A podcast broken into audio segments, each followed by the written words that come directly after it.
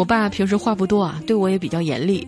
有一次加班回来晚了，路灯都灭了，我就给我爸发短信：“老爸，我现在正往家走呢，你来接我一下好吗？天太黑，我有点害怕。”我爸给我回了一条：“用手机手电筒功能。”我说：“太黑了，用手机照也看不清路面啊，感觉好危险啊。”我爸又给我回了一条：“谁让你照地面了？你用它照脸就安全了。”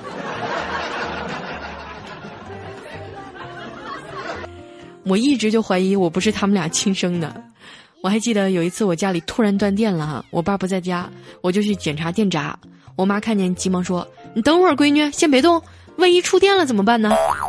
我心想也是哈，这么专业的事儿，凭我的手脚还真不好说。看来还是我妈贴心啊，这么在意我的安全。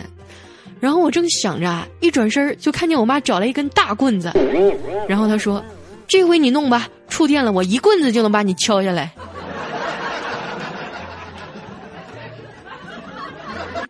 说到棍子啊，小时候真的没少挨揍，因为中国人信奉“棍棒之下出孝子”。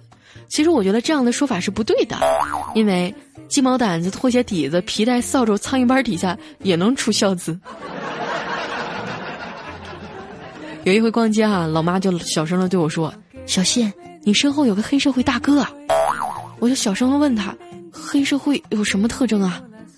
老妈想了想说：“呃。”他们喜欢不分青红皂白就打人，我当时就忍不住哭了出来。妈，你啥时候加入的黑社会呀？